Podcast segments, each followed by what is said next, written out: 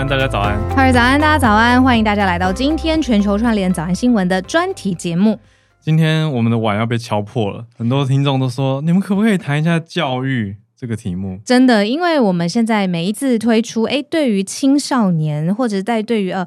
比较小的年龄层，到底他们怎么接收资讯，怎么学习哦？大家都非常非常热情。我今天来呃录音的路上，我看到一个标语，叫做“你相不相信玩躲猫猫可以改变世界”啊？是一个七岁的小孩子，他去 TED Talk，然后他是在舞台上面，他讲话，他旁边还坐着一个，就是。还得坐在那个婴儿椅上面，他没有办法坐好了。那是观众吗？兄弟姐妹，就是他的弟弟或妹妹在旁边。对，然后他让大家知道，因为他的父母亲认真的陪他玩躲猫猫，他现在是一个很快乐、很快乐的小孩。这么的神奇，嗯，怎么有点感人？可是他的改变世界的意思是说，父母的陪伴很重要。回应。哦，嗯，然后他因为有自信，他就敢去探索，敢去尝试不同的事情。然后他跟他同才之间，他同才可能是他的兄弟姐妹吧，嗯，关系也很好，我看了很感动。我听到一些关键字，我们今天都要来问专家，嗯，应该说一直在这个领域耕耘，而且。还把它跟自己的事业直接就绑定在一起了。你知道，喜欢一个东西，对一个东西有兴趣，跟你决定要把它做成一番事业，又是不同，全力投入是很不一样的。嗯、我们今天邀请到创业家，也是教育家 Eleanor 来到我们节目上。Hello，Hello。大家好，我是 Eleanor。我刚刚听到小鹿提到那个呃 Molly Wright 嘛，那个小女孩，对对对，我也是她的粉丝。对，七岁的 Todd 的演讲非常非常的感人，然后特别针对小朋友的，不管他，他也提到，他虽然是一个孩子，可是他用脑神经的方式，他说他是一个小孩，七岁，可是在 talk about rocket science，就是小父母跟他的周遭的这些呃伙伴们对小朋友的影响是真的非常的深远。嗯。我们今天贯穿整集节目会有一个关键字叫做情绪学习，然后这个字啊，在英文上面的缩写啊，我那天好像公车经过一个很大的看板，我竟然看到有补习班也有把这个缩写放在他们教育的宣传文案上面呢。嗯，你有看过吗？已经开始了吗？台湾已经开始这么红吗？变成一些呃厉害的教育学学程里面会有的东西。好，我们要讲的东西叫做 Social Emotional Learning（SEL）。就叫情绪学习吗？就叫情绪学习，可是他没有讲情绪学习的中文，他却写 SEL 这里有，或者是这里提供 SEL 的支持陪伴跟课程。然后我就觉得，这是这一股风已经吹进台湾了很久了吗？我说实话还不熟，我觉得今天就请 Eleanor 可以跟大家介绍一下 SEL，因为我觉得算是在英文世界里面比较有看到。说实在的，我觉得台湾我还没有像小鹿在公车上有看到，刚好看到看板。对啊。对啊、其实情绪教育就是 SEL，它是全美现在最风行的一个教育趋势。那我觉得它比较有趣的是，我们可能叫做情绪学习，可是 SEL 呃 Social Emotional Learning 它不只是情绪，它还包含了小朋友的社交技巧，包含小朋友怎么样处理问题的能力，怎么样有好的适应性。我其实很喜欢美国呃用的这个名词，他们把 SEL 叫做 Essential Life Skill。对，我觉得它是一个非常重要的一个能力，因为、嗯、呃，不管是我们现在的小朋友，他的父母可能已经在一些不同的，就是像零工经济啊，或者不同的这种 career path 上面之后的 AI，所以这些孩子他们需要的更多时候不是会算数学。然后可能不是他可以很快的找到这些 information，可是他的这种 essential life skill，怎么样去思考一个问题，然后怎么样去做好一个负责任的决策，怎么样才能够同理别人、同理自己，这个是一个很重要的关键能力。诶，可是我很好奇，在学教育的时候，什么时候这变成了一个？大家会看的重要指标，哎，我们那个学习分数都已经来不及了，或者是这个已经纳入了正规教育的学程里头了吗？嗯，我觉得这是一个超好的问题，因为其实 ACL 就是不管是我们说它是软实力也好，EQ 也好，或是就 Essential Life Skill。他其实是已经行之有年，这是大家都很，不管是父母或者老师都很重视的一个能力。可他是在二零一六年，就是其实从脑神经学家这边去证实，他跟解决问题的能力，或是跟他的课业成绩有非常直接的正相关。那所谓的课业学科能力呢，其实它最后背后其实就是你终身学习嘛。小朋友要有很好的学习动机。那 ACEO 呢，能够帮助小朋友稳定他的情绪，所以他在解决问题的时候，因为我们大家都可以想象嘛，如果你真的很焦虑，或是你可能很生气的时候，嗯、或是心情很不好的时候，你是没有办法学进任何东西。所以一定要稳定小朋友的情绪之后，他才有更好的学习动机。嗯，对，所以是二零一六年开始之后就 boom 直接往上一路飙升，到了 COVID 那段时间，应该是整个美国的学区整合 ACO 最蓬勃的时候。但短短的五年，已经有七十八 percent 的州已经把它纳入政课。这个大概是一个我觉得以教育的产业来说，这是一个 very amazing 的一个 trend。嗯，那 Eleanor 的机构，你们创立的事业叫做 Me and Mine，就是我自己跟我的，取这个名字，然后要融合 SEL 到生活教育当中，然后你们做了一个探索盒，那是要怎么训练大家的情绪？那这个东西我也想到另外一个关键字，叫做情感教育，这是在台湾常被说缺乏的东西，他们会有办法连接上有关联性吗？还是它是两个很不一样的题目？啊、我觉得它是非常有关系，因为也回到为什么我们叫 Me and my，因为其实那时候我自己的孩子啦，他其实在很小的时候，他就是 High Demand 的孩子，就是他很 Sensitive，那对于自己的自信心不够，所以那时候我创立 Me and my，除了就是我自己是脑神经专业领域之外。啊、其实我也看到小朋友很大的需求，所以我小朋友其实我在那时候在创 Me and my 的时候，他是我和我自己，也是我和我的孩子，然后也是我和我的身体，我和我的情绪，所以他其实呃，刚刚你提到的情感连接或情绪的连接，其实我觉得都来自一件事情，就是我们的孩子其实身体里面，不管是心智啊，或是身体啊，他其实都 very powerful。那这些可能未来在遇到的一些状况的时候，我们希望他反过来看一下，就是他自己其实有很多力量，那他也能够自己帮助自己去 relay 别人的力量，或者 relay 别人的一个 circle。所以我觉得，呃面麦要做的事情，除了帮助小朋友培养自信、了解自己以外，其实最重要就是怎么样去看到他在世界里面的那个位置。嗯，我觉得这个很重要，因为小朋友能够 meaningful 的看到自己的位置的时候，或者去 relay 别人的时候，他其实就有很大的力量。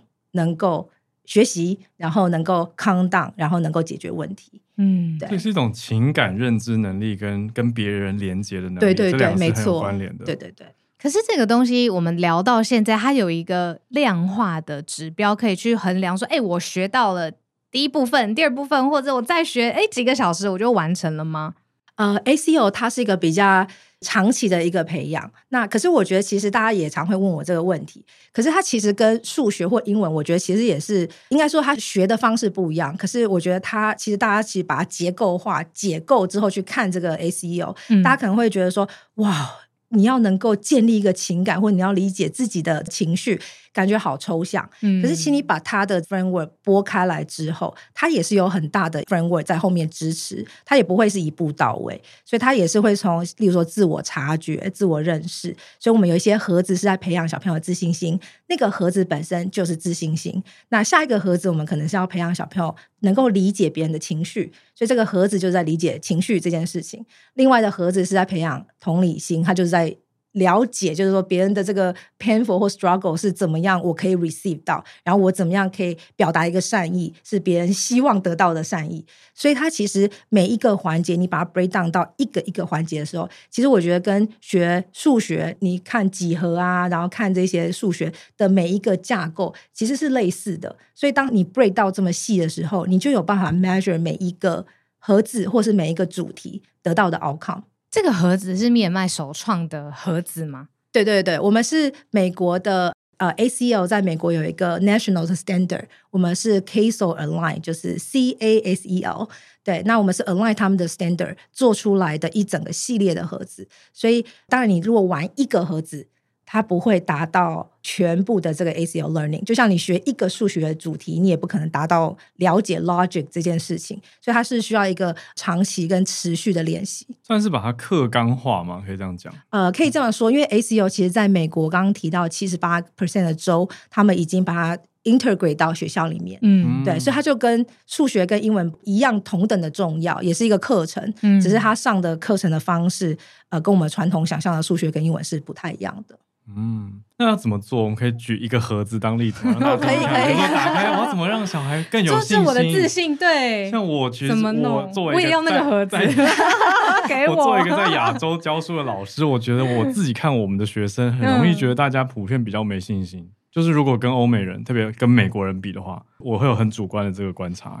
对，我举两个例子好了，就是我们有一个盒子是教小朋友自信心的培养。那教小朋友自信心的第一个部分就是让他可以 express 他自己。嗯，所以我们其实是我们的盒子里面打开里面会有三个 elements，一个 elements 是故事书，然后每一个故事书都有一个小伙伴。就是一个 psychic，那自信心的这个是一个 psychic 叫 memory，我们把它就是拟人化，所以大部分人对自己的自信来自于过去的一些经历经验，对经历。可是我们会发现，就很多小朋友没有自信的情况，是因为他可能在过去。有一些 trauma 才是的一些经验，对对对。可是我们希望就透过那个故事书，让小朋友看到，你每一次像骑脚踏车摔倒，你每一个作画可能画的乱七八糟，Scrabble，。可是这些其实都是一个我们叫 beautiful oops，就是它虽然是一个 oops，它虽然是一个跌倒，它虽然看起来像是一个不小心，对，可是它都可以用另外一个方向去看到它成为一个很漂亮的东西。所以我们其实把这个 memory 变成是一个 butterfly。所以每个孩子都是一只蝴蝶，那他经历过的所有的一切，都会在他身上变成像是一个很漂亮的 scrabble。那每一个人的 pattern 都不一样，所以，所以我们看了这个故事之后，小朋友可以投入这个情境。他从这个故事当中已经知道了他有这样子的 memory 之后呢，我们的手作盒就是让小朋友去做出一个独一无二的万花筒。那个万花筒就是一只蝴蝶，所以它翅膀上面有四个翅膀，让小朋友去作画。那个翅膀就可以在万花筒里面看到。所以他可以 zoom in 看到他自己很特别的部分，然后他也可以看到这些不同的 circle 结合在一起是一个非常缤纷的自己。那我觉得这个很有趣，是因为它开启了一个环境，让别人也看看你的独一无二的地方。那这个东西的 confidence 就会从中被很具象的 capture。嗯，等一下，我觉得这边有太多可以问的小细节，嗯嗯、比如说，呃，你怎么决定要从记忆这件事情去切入自信心这个主题？我猜这边有非常非常多的科学研究去 back it up，然后再来就是你打造了一个手作，为什么是手作？然后这件事情对小孩子情绪学习为什么重要？嗯，我们的这个就是我们叫 Amazing Me 的这个系列，就是用探索和来表达，主要是因为它是针对学龄前的孩子。那学龄前的孩子，我们知道，就是说他的所有的学习跟一切，当然第一个用 STEM 的方式，它是可以让小朋友直接用身体感受到，用手做出来，它是一个很 engage 的方式，所以这是一个我们第一第一步，就是让小朋友很 engage。呃，第二步其实是用 STEM 的方式，在中间你用手做的过程，你会遇到很多的培养 SEO 能力的过程。举例来说。很多小朋友可能没有办法专注学习，嗯、他用手做的方式，他会 pay attention for at least thirty minutes。嗯、那有些小朋友他可能就是他手做上面可能有一些状况，他可能会 give it up。那手做的话，他会 encourage 小朋友在一个很安全的环境，继续用不同的方式去操作。嗯，对，所以我们其实，在其实当时我们有这个想法的时候，我们第一个是从 Harvard Neuroscience 这边跟 CDC 的主任讨论来的，就是我们用 STEM 用 science 的方式，让小朋友去 develop 这个 social emotional skill。所以这个算是一个呃面脉比较首创的一个 STEM 乘上 SEU 的模式。嗯。哇，这跟我觉得传统教育逻辑完全相反，不是说哎呀错一题打一下，或者你这个怎么会错？啊、这么简单还错，完全相反。再回去念三个小时书，不准出来吃东西。大家脑中都有这些声音太多了，对，太多太多了。因为我刚听到，我觉得很有很感动，其实就是。把这些你都美丽的错误也好，或者是 beautiful woops，那一定有啊，谁长大过程中没有那些不小心的失误呢？可是用，因为我刚刚一开始听，其实会很担心说，那如果我们过度的培养小孩自信，会不会养出一些臭屁的小孩？可是听起来也 还好，因为、哦、因为他这个 beautiful 是一种很正向跟广义的，那你不是要大家说谁比谁厉害，嗯，而是每个人的不同，反而很着重大家的多样性跟多元，没错，我觉得这很棒。那我换个角度问一下，就是说。既然有这么多的盒子，父母可不可以就丢给小孩子玩，或者啊，你跟邻居 Mary 玩，然后父母就可以去忙自己的事情了吗？在这个情绪探索跟学习的过程当中，父母的角色是什么？嗯，这个问题我觉得很棒哦。我们其实，在设计这个产品的时候，我们就有想过，我们要帮助父母，也要帮助小朋友嘛。所以故事书我们有一个 Read Build Play 的一个 design 的 process。所以 Read 就是故事书的部分。这个在美国的环境里面，其实父母是很喜欢跟小朋友一起阅读。那我觉得这个很好，因为我们把所有的 social emotional 的这些重要的这些关键字，或是我们怎么诠释这个角度，放在故事书里面，所以父母可以跟小朋友一起看。看完之后，其实父母也会对于这些关键字的掌握能力，或是至少这个 concept 会很清楚。那呃，也不用很长嘛，就是念一个故事书，可能两到五分钟之类的。那接下来的手作部分，其实很多时候我们在美国的这个观察当中，其实小朋友就是自己去试。因为其实这个手作的部分，当然也很多父母也会因为觉得很好玩嘛。我们有很多组，有些什么做大便啊、掉细菌啊，父母也会觉得很有趣。可是更多时候，其实是小朋友在手作当中，他会有很多的学习跟领悟。对，那他也会做出跟我们本来设定不一样的东西。这个多样性就是来自于 ACEO 培养，就来自于这些呃变化性当中。所以跟你刚刚说的错一题打一下的这个观念是完全不一样的。嗯，因为那个意思就是有一个东西是标准，大家要追求这个标准，达到才叫做达标，没有达到都是不好，都是不小心做坏了罐头。那那就变成大家就觉得啊，我一定要长那个样子吗？然后会有人会努力的要长成那个样子，然后来取悦，然后还发现哎，好像一辈子也没办法达成那个最完美的样貌。可是我觉得很有趣的是，听下来其实刚刚讲了孩子的实作方面嘛，然后家长要参与这个 rebuild play，我觉得家长也有很多调整呢，因为。在美国，也许你说相对过往就有所谓爱的教育，姑且不论它到底是不是鼓励你很棒，对对，这个姑且不论它有一些争议或什么的，而是整体来说，比起我们的你说要求教育或打骂教育来说，可能导入 SEL 我比较能想象。那来到亚洲，Eleanor 觉得推广上有没有遇到什么阻碍，或是必须要在地化的地方？嗯，我记得我那时候，我们是两年前来到台湾嘛。那其实，在两年前，我觉得 ACEO 的就是风潮或者气氛，可能大部分人都很陌生。所以那时候我在一开始的时候，在台湾做募资的时候，哇！非常的努力，就是我整个 business model 可能只有讲十分钟，前面二十分钟都在解释什么是 ACL。可是我看到，就是台湾其实也有很多的转变，呃，不管是亲子天下啊，或是诚致基金会 TFT，我们现在的 partner，其实他们在对 ACL 也有很多的琢磨。然后刚刚像小鹿讲，现在情绪可能是一个关键字，会飞来飞去，在很多地方都可以看到。那我觉得现在就大家对于这个风气也能够理解。然后我觉得现在因为所有的资讯也很平了，所以大部分的父母也有这个概念去理解，就是说哦，哪一些东西是一些很关键的重要的能力，或者他们甚至是他们在学数学或学英文这种学科，他也用不同的方式去看，所以我觉得这个风气是在做调整。那刚你提到的就是说，以 business 的角度来说，它的确导入会有它一定的困难性，因为毕竟 localize 这一块很重要，所以其实我们在台湾就会跟偏乡的一些 partner 一起合作。因为是让老师从学校的环境，小朋友最多的时间是在学校嘛，在同才的一些环境底下使用我们的教材，所以我们有一个小海狸助学计划，就是专门是针对偏乡的孩子，可能 traumatized 的小孩，嗯、呃，做这样子的一个导入。嗯，你提到这个 traumatized 很有趣的原因，是因为刚好你记不记得我们早安新闻有一次，呃，SMC 早科学来分享了一个跟澳洲昆士兰大学做的研究，说全世界二分之一的人。中期生都有机会会有精神疾病的困扰，包括了像是忧郁啊，或者是焦虑等等。然后所谓“扩阔发病”，就是发现这件事情或者有症状在十五岁这么早，我就很想问说：好，今天面麦有没有办法针对这样子提供一个诶新的可能性或思考的方法？嗯，我觉得这个你刚刚提到这些数据啊，我非常有感，因为其实像在我我孩子的学校里面。呃，每一年我们都会去参与 funeral 葬礼。嗯，对，就 elementary school 小朋友，对，就是他的 anxiety 太高，他们有很多很不幸的一些状况发生。哦，当然，这个也是为什么 trigger 我们要做 MIA 这这样子的一个情绪教育或是心理健康的支持。嗯，那我觉得就是说，很多现在在美国 ACEO 大部分普遍还是会。比较注重的就是可能是 high school 这一块就已经有 symptom 了，可能他已经 depressed，或者他已经有一些甚至一些自残的行为。嗯，那可是其实，在 elementary school 的时候，就可以很多时候是提供小朋友就是及时的心理健康，介入，对，就可以介入，嗯、就可以及早的去做一些 prevention。那我举个例子好了，呃，我们有一个盒子在强调的是同理心。那其实你可以想想看，就是说，如果小朋友在很早的时候知道同理心的这个 concept。呃，霸凌的现象也许会减低很多。我其实常常在想，就是说，如果小朋友能够知道，你看有霸凌的那些孩子们，他们可能可以 perceive 到别人的这些 feeling 会 very miserable，嗯，他可能会做一些调整。那 bystander 就是旁观的 这些孩子们，如果他们可以理解什么叫 trusted relationship 或什么是 friendship，他可能会挺身而出。那那些被霸凌的孩子，如果他有 self confidence，他可能会 say no。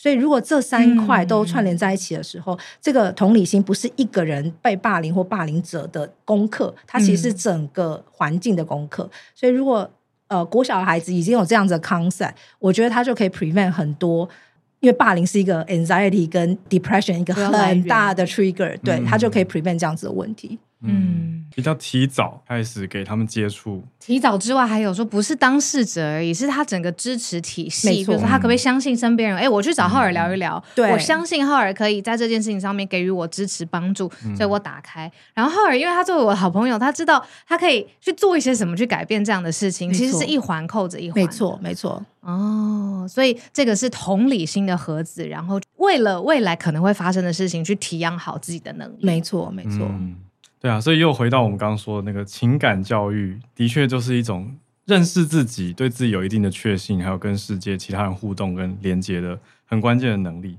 我们看到我们在做这集准备的时候，有注意到一个比较有趣的点，因为刚刚讲到很多小朋友，那也多认识一下 Eleanor，因为 Eleanor 的。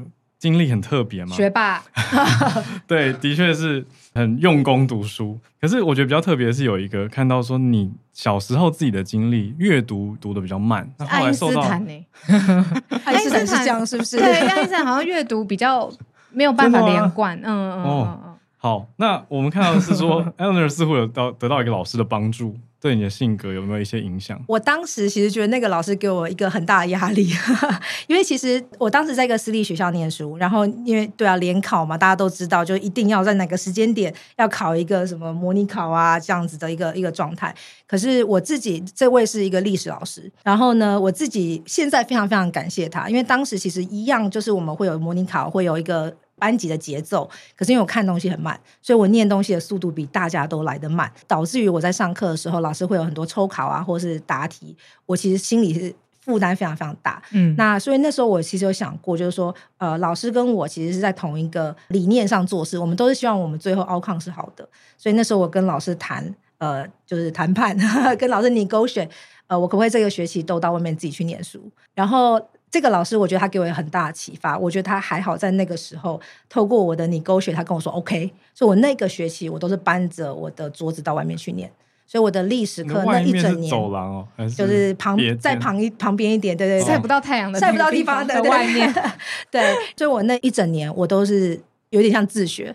那我觉得老师给我一个很大的空间，这对我未来是一个很大的启发，就是怎么样在体制之内，我们还是可以找到一个方式，可以满足呃，不管是老师的需要，或者我这边的需要，学对学习需求。然后，而且我觉得还好，老师那个时候没有拒绝我，所以让我知道，凡事只要你勾选到一个对的点，它都有一个解法的。嗯，对，所以我觉得这个老师给我一个很大的，如果我们把它套进 SEO。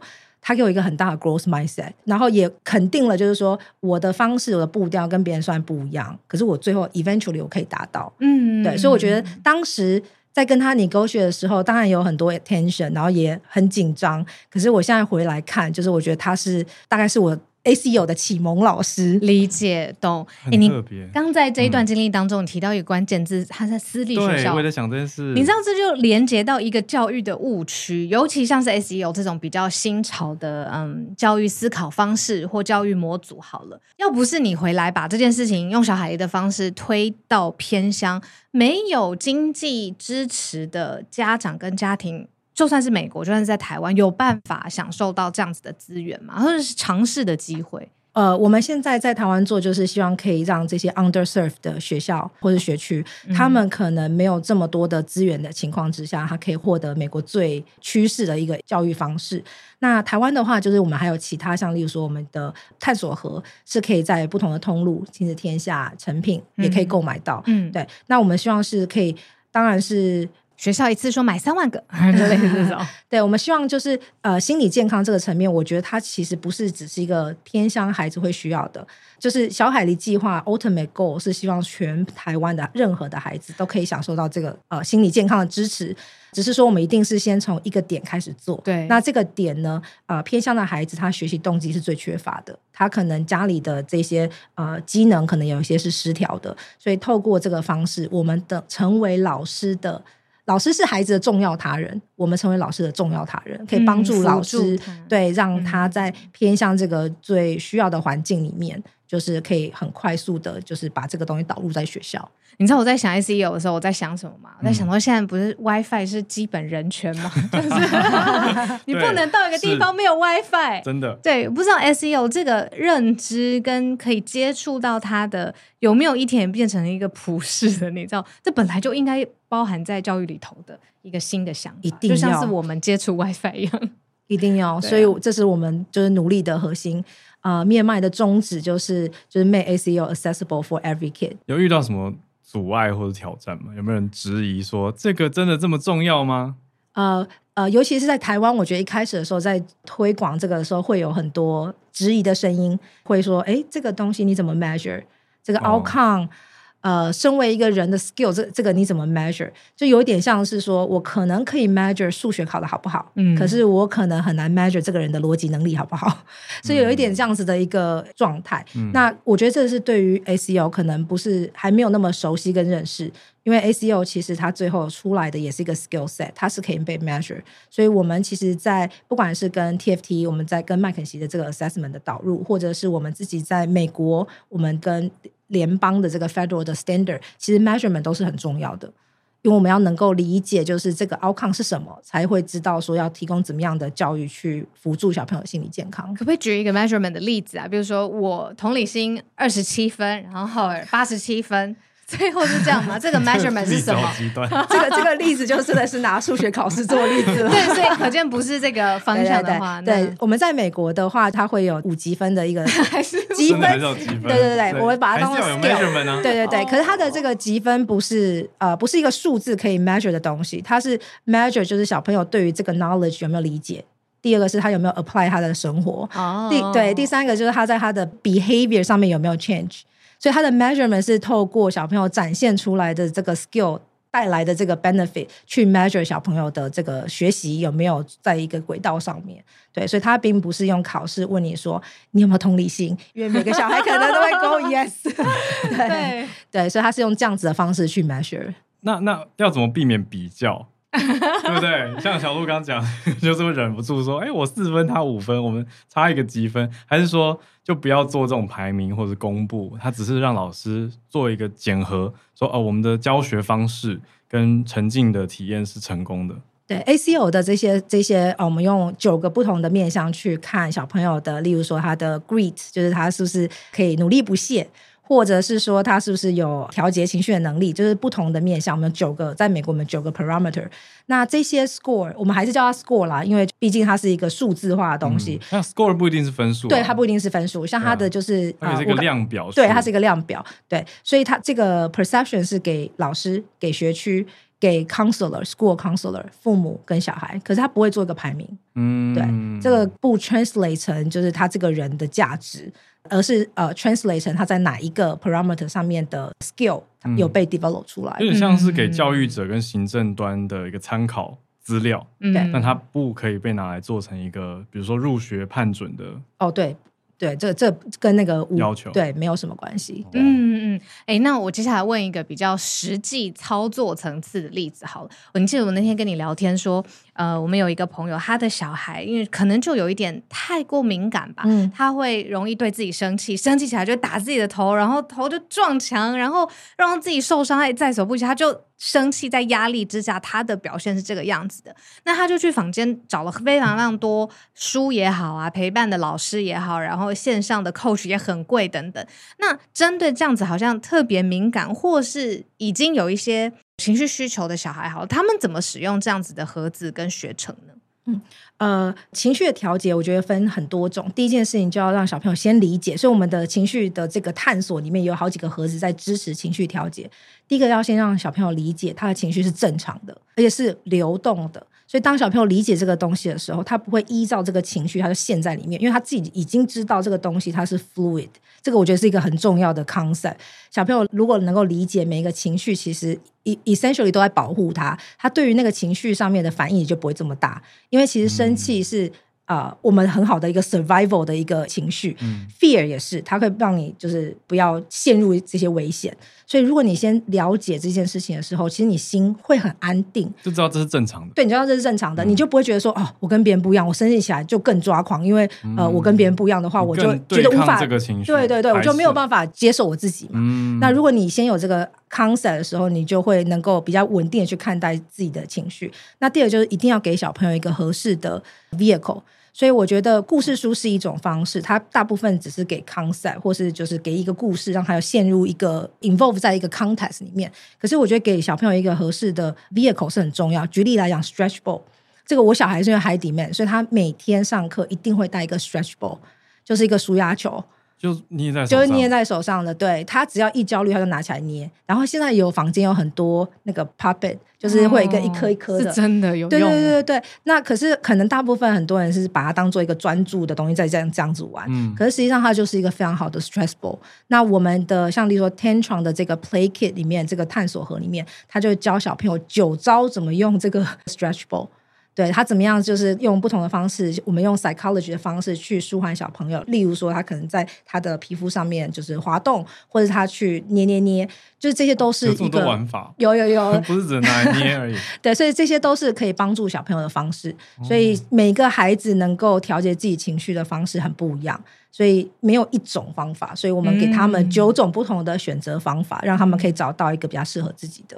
对啊，他就捏那个 stretch ball，或者他捶那个枕头。都比他捶墙伤害自己的手好很多。对对对，嗯，所以听起来适用性蛮广泛的。那可是一定，嗯，因为你们等于做了一个教材或教具这种模式，嗯，那就是能够希望让所有的孩子几乎都适用嘛。可是我还是蛮好奇的是，比如说文化适应方面，比如说教材到台湾来，是不是变成要有一个中文的版本？还是说你们的设计都是不需要用语言文字，它比较多是透过老师或教学者的传导，然后让。呃，学生小朋友他们去使用跟实际碰触呢？嗯，呃，故事书一定会需要 localize，对，嗯、所以我们其实会有线上的线上教育，所以其实老师其实也很方便，老师他可以在课堂上就在他的那个电子白板上或是那个 screen 上面直接投影我们的 audio book，他就用中文去讲述。那手作的部分，我觉得它比较我们在设计上本来就比较跨文化，因为它就是一个 hands-on 的 engagement。呃，举例来讲，刚刚那个同理心，我们其实是让小朋友真正做一个海洋被污染的实验。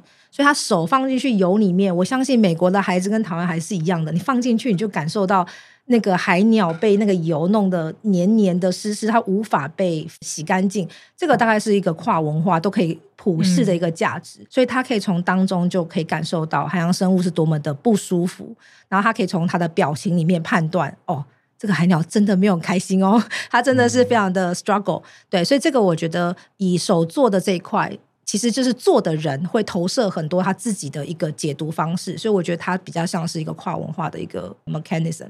嗯嗯，我们刚才讲到面麦当老师的重要他者嘛，嗯，那如果今天老师他在随便公立跟私立的学校服务，他有心想导入这一套，那也不只是在班级，或者是他希望深入家庭，甚至是所有的班级当中，你怎么建议老师踏出这一步？这个路径应该怎么走？我们其实给老师的一个很 streamline 的一个。